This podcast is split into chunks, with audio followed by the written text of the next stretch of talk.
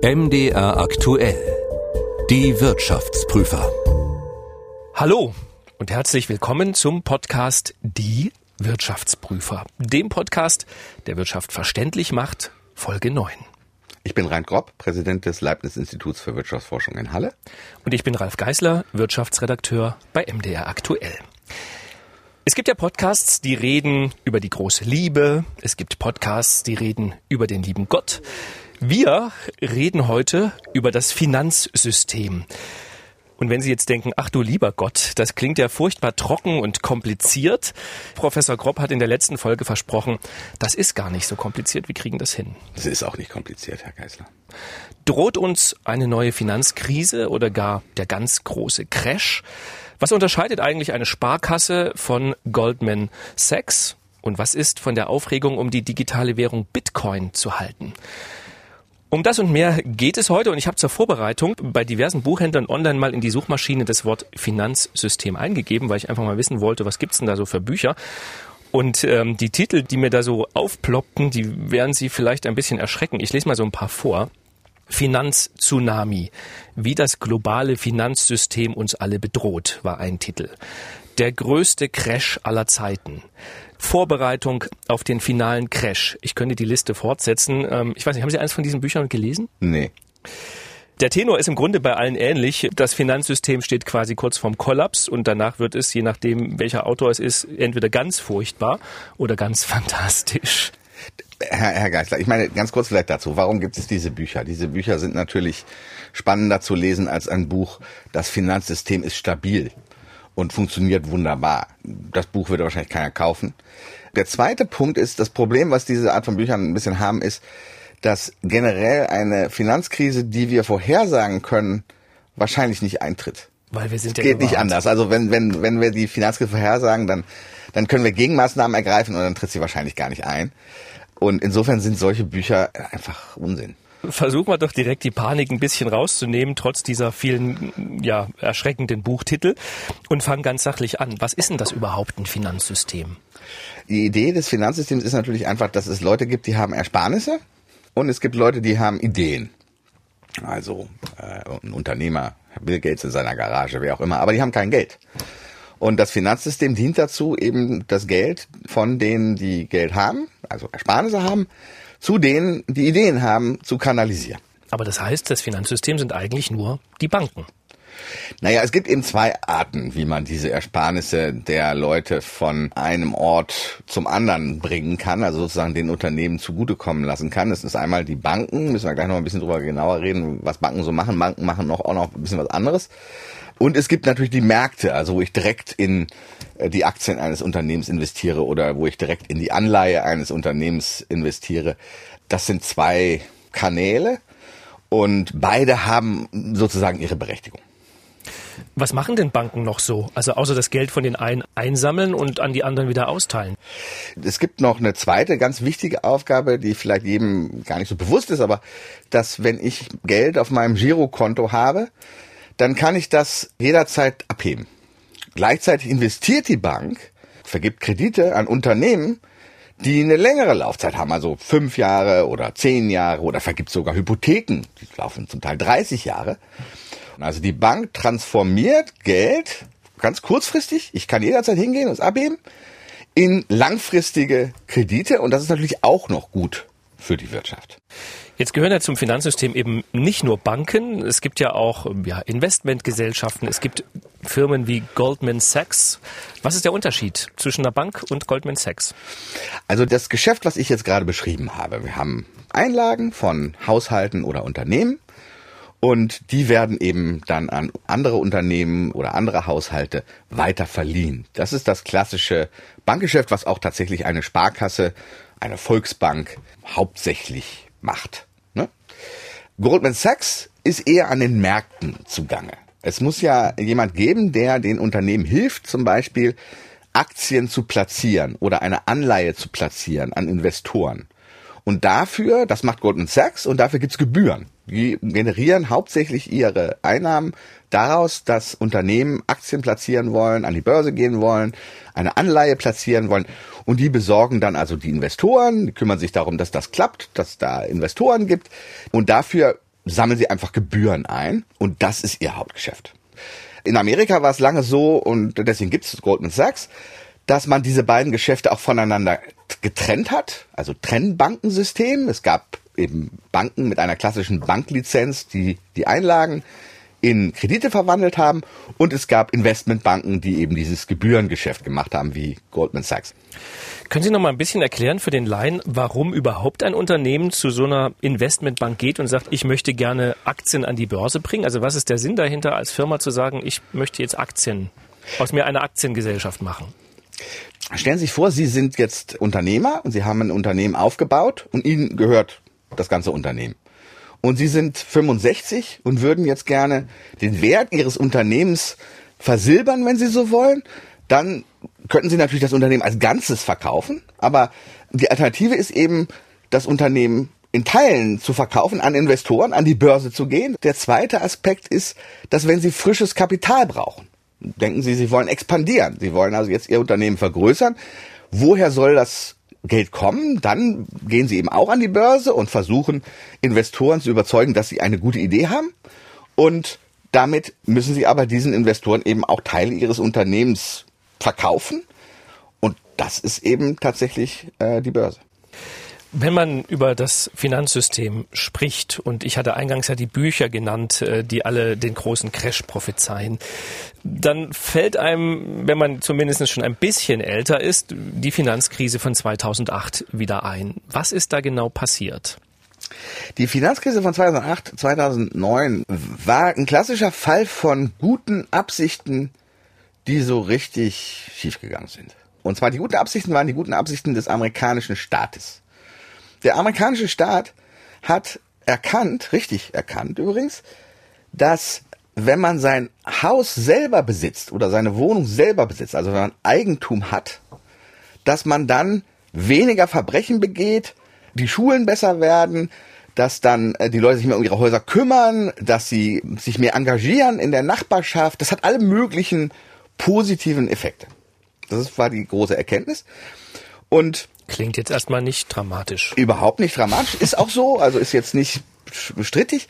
Und dann haben sie außerdem festgestellt, dass in unterschiedlichen Bevölkerungsgruppen in Amerika Wohneigentum unterschiedlich häufig ist. Unter Weißen ist das rund 75 Prozent, die Wohneigentum haben, aber unter Schwarzen oder Hispanics oder anderen Minderheiten ist dieser Prozentsatz viel niedriger und das sind auch gleichzeitig die Leute, die wenig die, Geld haben. Die wenig Geld haben. Mhm. Da haben sie sich überlegt, wie können wir denn jetzt den Anteil des Wohneigentums bei diesen Gruppen, die im Moment nicht so viel Wohneigentum haben, erhöhen? Und da haben sie die Banken mit verschiedenen Maßnahmen, ich würde es mal sagen, dazu gezwungen oder zumindest sehr stark ermutigt, solchen Leuten Hypotheken zu geben. Gezwungen ist wahrscheinlich übertrieben, oder? Also ich meine, naja, es gab schon Strafen, wenn man es nicht gemacht hat. Ne? Also es gab ähm, Strafen. Es gab Strafen, okay. ähm, wenn man nicht tatsächlich einen bestimmten Prozentsatz seiner Kredite in solche Nachbarschaften ge gegangen sind, die ärmer waren oder einen höheren Anteil von Minderheiten hatten. Okay. Das heißt, sie waren unter Druck, das zu tun und solche Kredite an relativ arme Haushalte, das sind eben Subprime Hypotheken, wie die hießen. Subprime heißt einfach nur nicht beste Qualität. Mhm.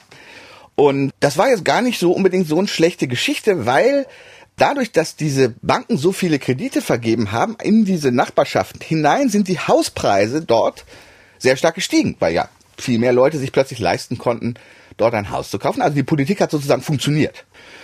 Bloß das Ganze hat sich so ein bisschen verselbstständigt. Es gab eine Blase. Es gab eine Immobilienblase. Wenn man so will, eine Blase, weil die ganze Geschichte zu attraktiv geworden ist für die Banken. Und zwar die ist zu attraktiv geworden aus einem zweiten Faktor. Und der zweite Faktor war, dass es eine Finanzinnovation gibt. Was heißt eine Finanzinnovation? Es gab etwas Neues, wie man etwas am Finanzmarkt machen konnte. Das waren collateralized, sogenannte collateralized debt obligations, also verbriefte Verbindlichkeiten. Und die Idee dabei war es, ganz viele von diesen Hypotheken in die, diese relativ schlechten Nachbarschaften zusammenzufassen, in ein Portfolio, wie das heißt, also einfach eine Gruppe von diesen, diesen Hypotheken, und sie dann in verschiedene Teile aufzuteilen. Also man könnte ja sagen, die Wahrscheinlichkeit, dass 90 Prozent dieser Leute ihren Kredit nicht zahlen, ist sehr, sehr, sehr gering. Das ist also ganz sicher Das heißt, wenn ich nur zehn Prozent dieses Portfolios nehme, dann kann ich das sagen, das ist eine, sicher wie eine Staatsanleihe.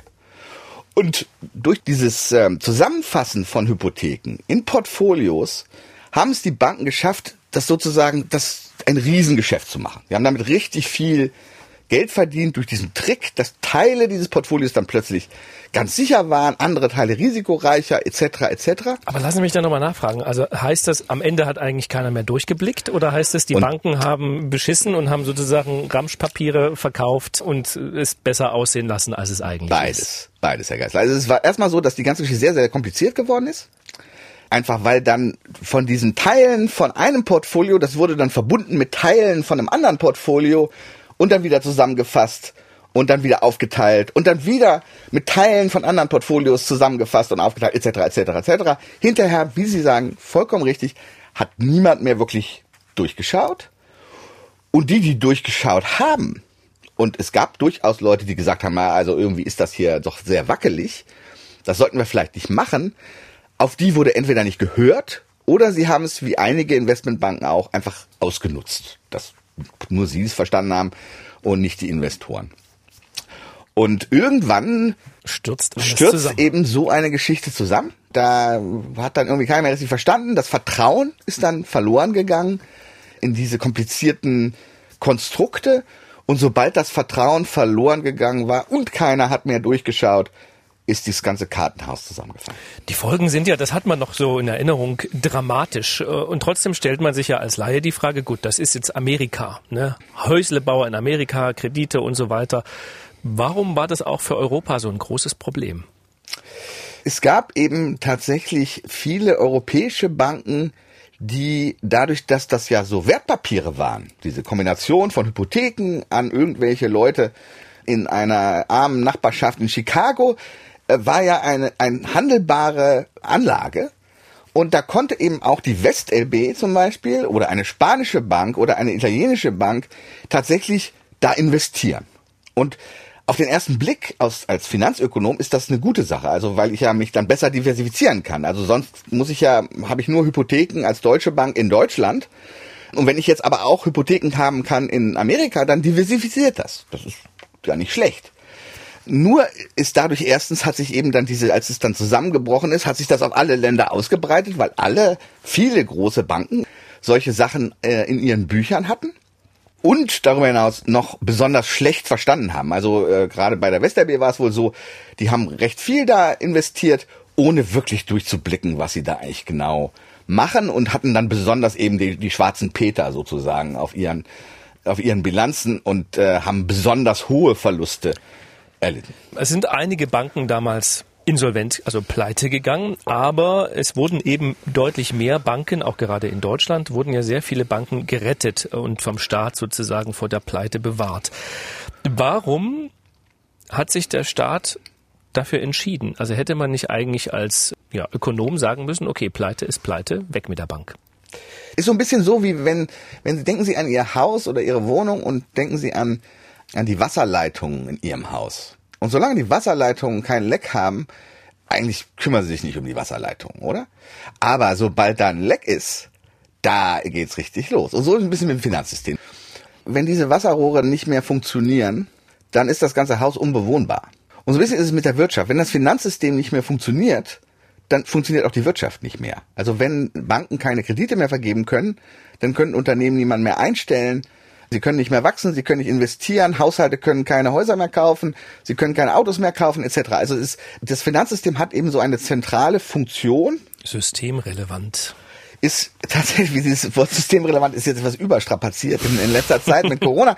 Aber ja, das ist generell sind eben ist das Finanzsystem allgemein systemrelevant im Sinne von, dass es riesige Auswirkungen hat oder haben kann, wenn eine Bank pleite geht, die über die Bank hinausgeht. Das, wenn also eine Bank pleite geht, kann das den Fließbandarbeiter bei Opel betreffen. Und das will der Staat vermeiden. Und deswegen versucht er zu entscheiden, welche Bank systemrelevant ist und welche nicht. Und dann eben die systemrelevanten zu retten, um sozusagen diesen Schaden, den eine Bankenpleite einer großen Bank in der Wirtschaft anrichten kann, zu minimieren. Ein gutes Beispiel für, wie das kommen kann, wenn man das nicht tut, ist ja Lehman Brothers. Also das war ja der Startpunkt sozusagen der Finanzkrise, als nämlich die amerikanische Zentralbank sich entschlossen hat, Lehman nicht zu retten, sondern zu sagen, also ihr habt hier euch verspekuliert, euer Problem, geht man jetzt ruhig pleite. Und da hat man eben diese Auswirkungen einer Lehman-Pleite vollkommen unterschätzt. Das hat ja da am Ende diese ganze Krise ausgelöst. Also das war dann dieser Vertrauensverlust und so weiter. Und danach hat man das dann eben auch nicht mehr gemacht. Also auch der amerikanische Staat hat dann schön brav die meisten Banken gerettet. Nicht um diesen Banken selber wirklich zu helfen, sondern eben einfach um der Wirtschaft es zu ersparen, ohne Finanzsystem auskommen zu müssen. Das heißt, dass tatsächlich also plötzlich die Ersparnisse von den einen nicht mehr zu denen kommen können, die die Ideen haben oder die das Geld brauchen. Jetzt hatte ich anfangs ja diese Bücher zitiert, der große Crash. Wo der Tenor ist, das wird wieder passieren. Wird es wieder passieren? Ja, also es, es passiert immer wieder. Ja, es, es kann schon wieder passieren. Das Problem ist immer so ein bisschen, dass es leider immer da passiert, wo wir nicht damit rechnen. Es ist so ein bisschen, wenn Sie jemanden gefragt hätten, so 2007, 2006, 2007 in der Finanzbranche, wie stabil ist denn das Finanzsystem? Hätten die gesagt, super, super stabil. Also da kommt gar keine Krise. Und das sind leider genau die Zeitpunkte, wo man vorsichtig sein muss. Das ist der eine Punkt. Das heißt, Krisen kommen immer daher, wo man es nicht erwartet. Und deswegen sind diese Bücher eben auch so ein bisschen Unsinn. Wenn man weiß, wo die Krise herkommt, kann man was machen. Also kann man was ändern. Da kann die Aufsicht was ändern, der Staat was ändern, die Zentralbank was ändern, um das zu verhindern. Und das heißt, Krisen kommen immer aus dem Nichts irgendwie, so ein bisschen, aus dem, wo man es nicht erwartet. Und es ist so, dass Krisen tatsächlich auch gute Wirkungen haben können. Also sie sind so ein bisschen ein reinigendes Gewitter in der Wirtschaft. Also weil dann eben so ein bisschen das Unkraut rausgerissen wird und die guten Pflanzen besser wachsen können. Also Banken haben schon, machen eben Fehler bei ihren Krediten und, und manchmal wollen sie eben diesen Fehler nicht zugeben. Also wenn Sie einen Kredit vergeben haben an eine schlechte Firma oder eine Firma, die sich am Ende schlecht als schlecht herausgestellt hat, dann haben Sie ja zwei Möglichkeiten. Sie können einerseits sagen, jetzt kriegst du keinen Kredit mehr, bist jetzt pleite und wir realisieren diesen Verlust, den wir jetzt gemacht haben. Wir haben Fehler gemacht. Oder Sie können dem Unternehmen noch einen Kredit geben, mit dem er dann den alten zurückzahlt und äh, können sozusagen das Problem vertagen damit solche Unternehmen am Leben halten und hoffen, dass es doch irgendwie besser wird oder dass, dass da doch noch die tolle Idee kommt.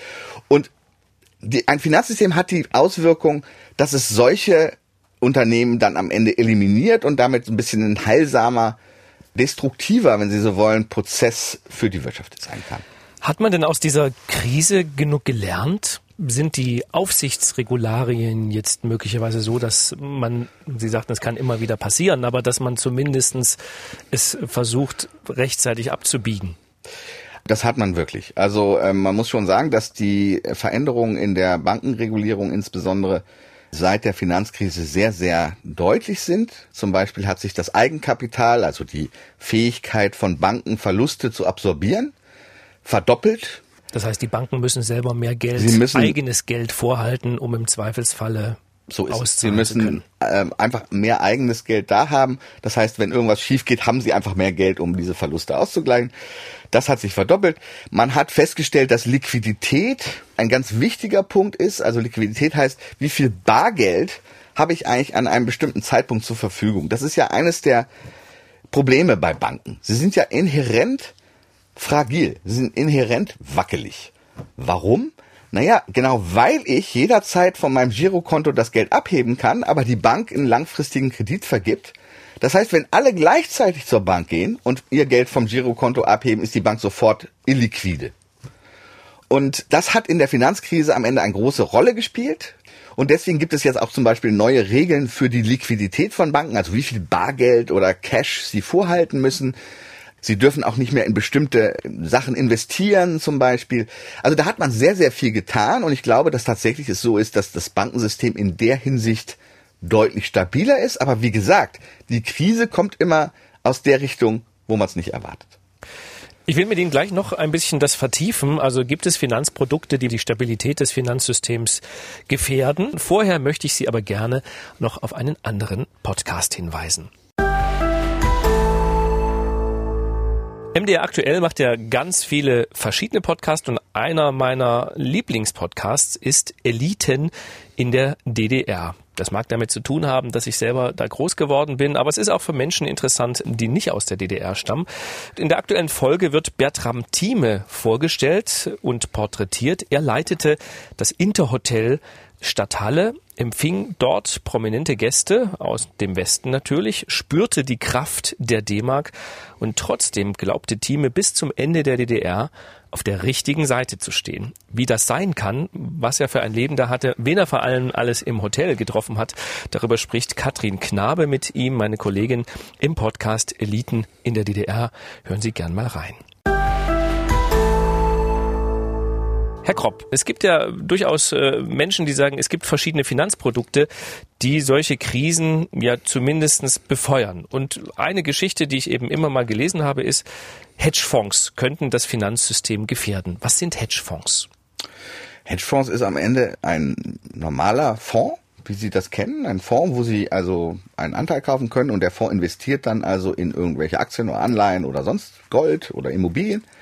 Am Ende ist ein Hedgefonds das gleiche, mit dem einzigen Unterschied, dass er nicht nur die Einlagen verwenden kann, um zu investieren, sondern sich dazu auch noch Geld leihen kann. Er kann dann eben sozusagen, wenn Sie, er hat Einlagen von fünf Euro und er kann sich einfach noch 95 Euro dazu leihen und damit kann er natürlich kurzfristig sehr viel größere Investitionen tätigen und damit auch Marktpreise und auch was überhaupt, was im Finanzmarkt passiert, deutlich mehr beeinflussen, als das jetzt ein normaler Fonds kann. Aber das heißt am Ende, er setzt auf einen, ja, auf eine Investition mit Geld, das er eigentlich gar nicht hat. Und wenn die Sache schief geht, dann wird es für alle, naja, gut, die investiert Sie, sind, teuer. Herr Geister, Sie haben auch wahrscheinlich Ihre Wohnung gekauft mit Geld, was Sie eigentlich gar nicht haben. Ja, also die Bank muss schon entscheiden, ob will ich diesem Hedgefonds Geld leihen oder nicht. Ist diese Investition gut oder nicht? Das ist jetzt bei jedem Kredit so. Und Hedgefonds können natürlich eben auch gut sein, Sie können eben aber auch im Gegensatz zu einem normalen Fonds böse sein. Richtig pleite gehen. Nein, sie können eben wirklich pleite gehen. Ne? Sie können eben tatsächlich im Gegensatz zu einem normalen Fonds, wo es ja gar kein Fremdkapital gibt, das heißt, wenn da irgend diese Investition nicht gut ist, dann fallen zwar die Kurse, aber das, das ändert nicht wirklich was. Der Fonds geht deswegen nicht pleite. Während hier kann es eben sein, dass ein Hedgefonds dann seinen Kredit nicht zurückbezahlen kann. Damit ist er pleite und damit verliert der Anleger eben sein ganzes Geld. Sind denn Hedgefonds nun gefährlich oder nicht? Also sie haben so ein bisschen zwei Seiten. Einerseits sind sie tatsächlich nützlich, weil sie in bestimmten Umständen Liquidität am Markt sorgen können. Also sie, es führt dazu, dass bestimmte Sachen besser und aktiver gehandelt werden. Und wenn etwas aktiver gehandelt werden kann, dann bildet sich ein besserer Preis dafür und es ist einfach effizienter im Finanzmarkt. Das ist etwas, was Hedgefonds sehr gut können. Aber sie können eben auch, wenn sie äh, sozusagen einer Blase hinterher rennen, was durchaus sein kann, also sie, wie jetzt nehmen, gehen wir zurück zu dieser Finanzkrise von 2008, 2009, da haben die Hedgefonds keine positive Rolle gespielt, sondern sie haben das Ganze noch verschlimmert. Also sie hatten dann eben auch Investitionen in diese Hypotheken und sind dann reihenweise pleite gegangen, dann haben Anleger ihr Geld verloren, die haben dann Geld irgendwo anders abgezogen und so weiter und so weiter. Das heißt, es war tatsächlich so, in der Finanzkrise, dass Hedgefonds eine sehr negative Rolle gespielt haben. Und sind sie jetzt stärker reguliert? Deswegen? Und der Punkt ist, dass wir das regulieren, was wir eben regulieren können. Wir regulieren eben Banken. Hedgefonds sind keine Banken, weil sie keine Einlagen annehmen. Also sie haben, können kein Girokonto bei einem Hedgefonds eröffnen. Damit ist er normalerweise nicht reguliert. Und je mehr wir die Banken regulieren, desto interessanter ist es natürlich, ein Hedgefonds zu sein, weil ich alle möglichen Sachen machen darf, die die Bank nicht machen darf. Und das heißt, die Gefahr einer sehr strengen Regulierung, wie wir sie im Moment eingeführt haben, der Banken ist, dass die Hedgefonds jetzt das ganze Risiko übernehmen. Wir sehen das auch nicht so gut. Wir wissen gar nicht so viel über Hedgefonds. Die sind sehr privat oft und, und geheimnistuerisch in dem, was sie eigentlich genau machen. Und da ist eben relativ wenig passiert. Das heißt, wir man kann Angst haben, dass da diese Risiken, die bei der Finanzkrise in den Banken selber waren, sich jetzt nur sozusagen verlagert haben in diesen äh, Schattenbankensystem, wie es heißt, wo die Hedgefonds operieren. Und das ist sicherlich tatsächlich eine mögliche Quelle einer neuen Finanzkrise. Was muss man da machen? Kann man nicht einfach auch sagen, gut, jetzt regulieren wir eben auch die Hedgefonds? Das ist nicht so einfach. Das Problem, und damit kommen wir auf einen wichtigen Punkt, ist, dass ja tatsächlich das Finanzsystem eine der wenigen, wenn überhaupt das einzige vielleicht, System ist, was tatsächlich international reguliert wird und werden muss. Es nützt nichts, wenn Deutschland irgendwelche strengen Regeln einführt, aber sonst niemand, weil dann die Gelder eben, das ist eben mobil, dann gehen die eben in ein anderes Land, wo, wo die Regelungen nicht so streng sind. Das heißt, man braucht immer eine einheitliche Regulierung der Hauptfinanzplätze. Europa, Amerika, Asien müssen irgendwie einheitlich reguliert sein.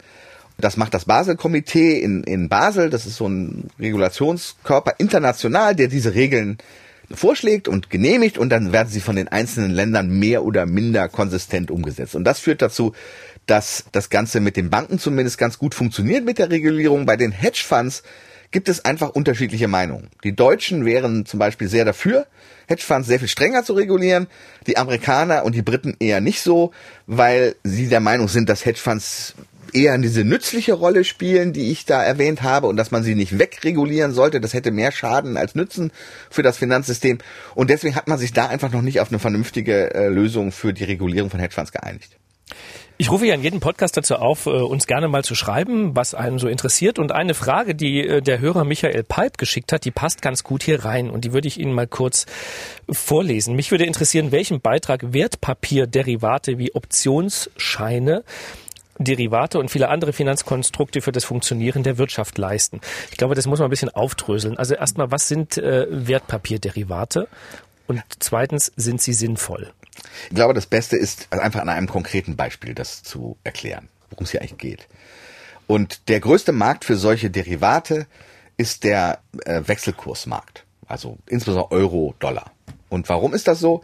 Weil, nehmen wir mal an, ich bin ein deutsches Unternehmen und ich will ein Produkt kaufen in Amerika, in Dollar.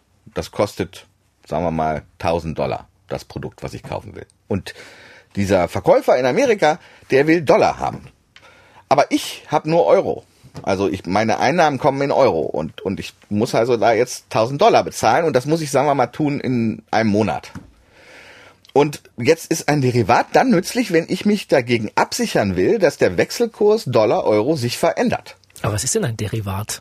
Ein Derivat ist ein Vertrag, in dem Sie sagen, ich habe das Recht, in einem Monat 1000 Dollar zu 1000 Euro zu kaufen oder zu einem bestimmten Wechselkurs. Sagen wir mal, der Wechselkurs 1 zu 1, macht es einfacher. 1 zu 1.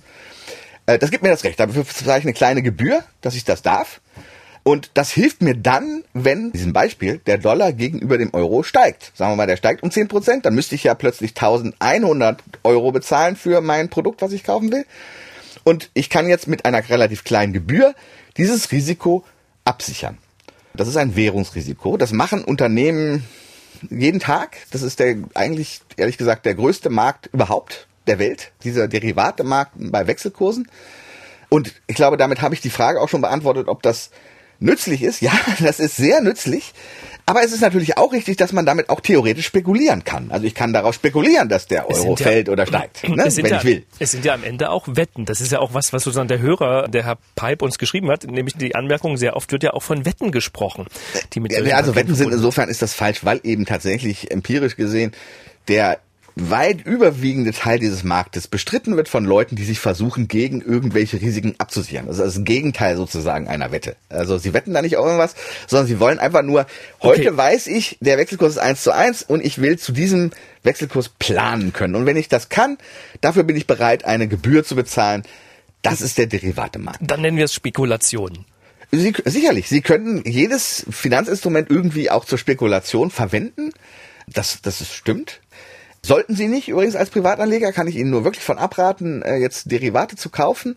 Wenn Sie natürlich aber jetzt wissen, dass Sie, sagen wir mal, in drei Monaten eine große Ausgabe in einer Fremdwährung haben, dann kann es tatsächlich sein, ein Derivat zu kaufen, einfach um sich abzusichern gegen Wechselkursschwankungen. Dann haben Sie eben den heutigen Wechselkurs dann sozusagen gesichert und können planen und sind vor Überraschungen gefeit, dass sich plötzlich die Wechselkurse verändern. Dieser Derivatemarkt hinreichend reguliert oder müsste man da nicht irgendwie mehr eingreifen? Ich, ich denke, der ist sehr stark reguliert. Es ist auch so, dass ähm, es immer wieder vorkommt, dass bestimmte Derivate verboten werden vom Staat. Meist ist das aber ein Fehler. Also zum Beispiel bei Wirecard, dieser Fall mit diesem bankenartigen Gebilde, will ich jetzt mal sagen, da gab es eben schon vor einigen Jahren sehr viele Gerüchte, dass da irgendwas nicht stimmt bei Wirecard. Deswegen haben eben viele gegen Wirecard-Aktien gewettet, wenn Sie so wollen. Sie haben also etwas gekauft, was eine Put-Option ist, also dass der Wirecard-Kurs fällt. Und da ist also die BaFin dann eingeschritten und hat das verboten.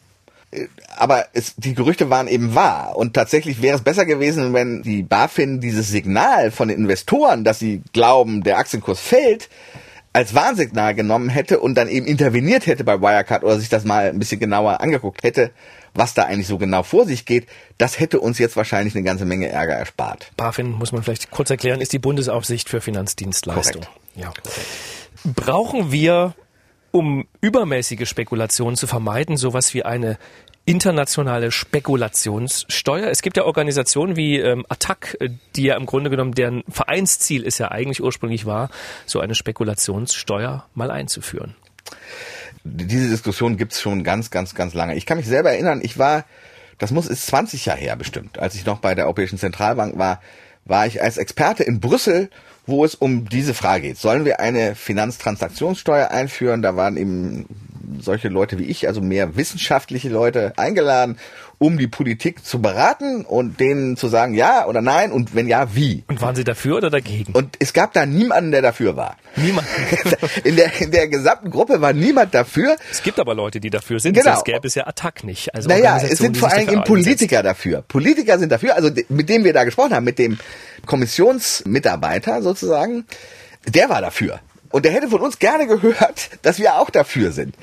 Und nachdem wir dann alle wieder gefahren sind, hat er verkündet, ja, also er sei immer noch dafür. Also und es ist ein bisschen eine Politiksache. Also man, man wollte damals sehr gerne ein Zeichen setzen gegen Spekulation am Markt und Spekulation teuer machen. Das ist ja das, was eine, diese Finanztransaktionssteuer macht. Also wenn ich kurzfristig viel kaufe und verkaufe, dass ich dann eben diese Steuer zahle. Das heißt, es wird teurer viel kaufen und Und es wird weniger spekuliert wahrscheinlich. Und möglicherweise wird weniger spekuliert.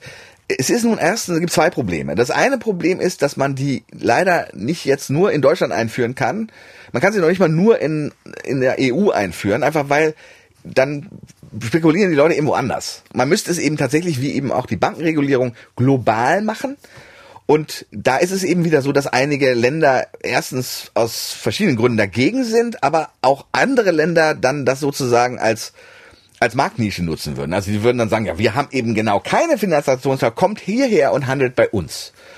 Die EU hat das Problem gehabt, dass sie noch nicht mal es geschafft hat, innerhalb der EU eine Einigung zu erzielen. Aber es gibt ja durchaus Argumente, die dafür sprechen. Also Sie haben ja vorhin selber gesagt, in der Finanzkrise ist auch spekuliert worden, der Staat hat dann am Ende die Banken auch mit Steuergeld gerettet und dann kann man natürlich die Haltung haben, ja, warum nimmt man nicht über Spekulationen oder Finanzgeschäfte eine Steuer ein, die man ja theoretisch vielleicht auch dazu verwenden könnte, um in späteren Krisen wieder ja, diese Krisen zu heilen. Es ist tatsächlich so, dass man eben die Marktliquidität, also die Einfachheit, mit der ich etwas kaufen und verkaufen kann, damit behindert. Und das ist ökonomisch wahrscheinlich das Hauptargument, ist auch das Hauptargument der Amerikaner und der Briten, warum sie das nicht wollen, dass dann eben bestimmte Sachen nicht mehr so gut gehandelt werden können, was tatsächlich dann wieder selbst zu irgendwelchen Finanzkrisen kommen kann. Das heißt, so eine Finanztransaktionssteuer mag sich harmlos anhören, ist aber wahrscheinlich erstens nicht durchführbar und zweitens möglicherweise sogar schädlich.